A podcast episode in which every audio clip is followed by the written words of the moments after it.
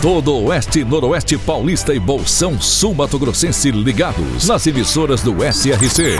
Clube FM, Cidade FM, Jovem Pan, Rádio Amiga, Rádio Nova Andradina, Cairós, Tropical. Mais de 3 milhões de ouvintes ligados na informação com credibilidade desde 1971.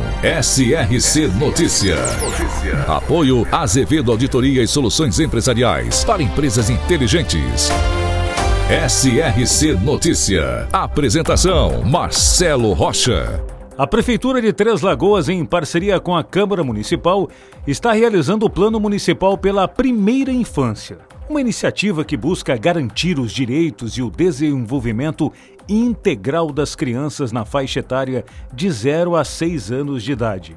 O intuito é que Três Lagoas seja a primeira cidade do estado do Mato Grosso do Sul a implementar políticas públicas específicas com o regimento do Plano Nacional pela Primeira Infância, ou seja, a Prefeitura de Três Lagoas e a Câmara pensando no futuro das crianças treslagoenses. E a Polícia Federal cumpriu na manhã de terça-feira mandados de busca e apreensão em Araçatuba e Ibirigui, dentro da nova fase da Operação Lesa Pátria ao todo, foram 53 mandados cumpridos em sete estados brasileiros. Nesta, que é a 16ª fase da operação, com o objetivo de identificar pessoas que incentivaram os atos de possíveis vandalismos ocorridos em Brasília no dia 8 de janeiro. Uma pessoa de Aracatuba e também uma pessoa em Birigui, lá o filho do ex-prefeito Wilson Burini, foram os alvos desta operação da Polícia Federal. SRC Notícia. A Unesp de Aracatuba abriu 127 vagas para o vestibular 2024 na instituição. Dentre as vagas oferecidas são 54 para o curso de Medicina Veterinária e outras 72 para o curso de Odontologia. O curso de medicina veterinária é no período integral e a odontologia ocorre nos períodos vespertino e noturno, e também no formato integral, sendo 36 vagas para cada um. E hoje tem mais Expo Araçatuba. No palco, uma das duplas mais consagradas do mundo sertanejo. Sucesso por onde passa. Hoje tem Jorge Mateus. Essa gelada eu vou beber em homenagem à saudade que eu tô da minha cheirosa SRC Notícia. Notícia. E agora, Lins a notícia, repórter Wagner Trevisi. Depois do maio espetacular, quando alcançou 38 milhões e 843 mil reais, e da forte queda em junho, quando foram pouco menos de 24 milhões, a arrecadação da Prefeitura de Lins se recuperou ligeiramente em julho, fechando o mês em 27 milhões e 252 mil reais, segundo mostra o demonstrativo de receitas e despesas com pessoal divulgado pela Secretaria de Planejamento e Finanças da Prefeitura. Apesar disso, a vantagem de 2023 na comparação do resultado acumulado continua recuando. Nos sete meses deste ano, a Prefeitura de Lins arrecadou pouco mais de 191 milhões de reais contra 186 milhões do mesmo período de 2022. O crescimento da receita anual, que em junho era de 3%, oscilou negativamente para 2,7%.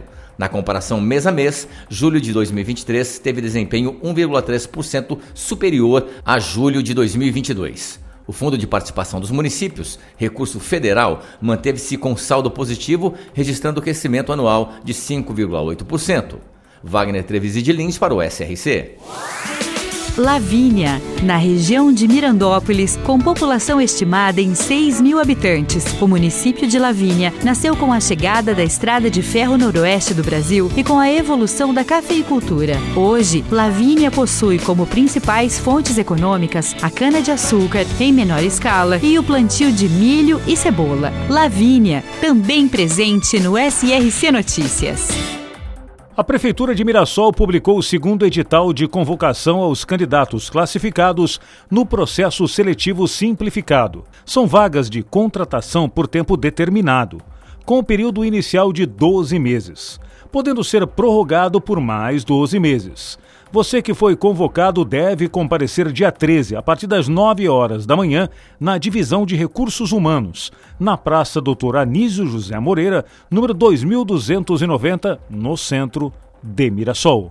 Para empresas inteligentes, Azevedo Contabilidade e Soluções Empresariais. Serviços de contabilidade e auditoria com profissionais com experiência nas áreas de gestão empresarial. Rua Bandeirantes, 1438. Fone 18 31 17 4500. Escritórios em Araçatuba, Bauru e São Paulo. Acesse azevedo.cnt.br. Azevedo Contabilidade e Soluções Empresariais. Há mais de 30 anos, oferecendo serviço de qualidade. Nosso compromisso é com seu sucesso.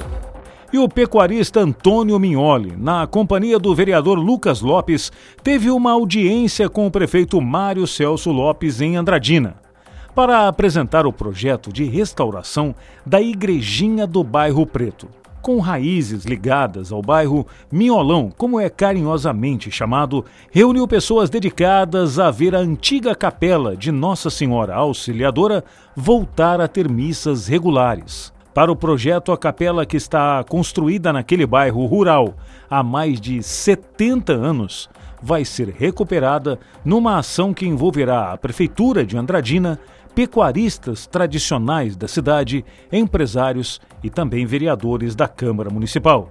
Chamado de Caminhos da Fé, o projeto pretende criar uma via sacra, simbolizando o caminho que Jesus percorreu até o Calvário. A capelinha é um importante valor histórico e cultural da cidade, pois reunia as manifestações católicas no tradicional bairro rural Barro Preto, em Andradina. Marcelo Rocha, SRC.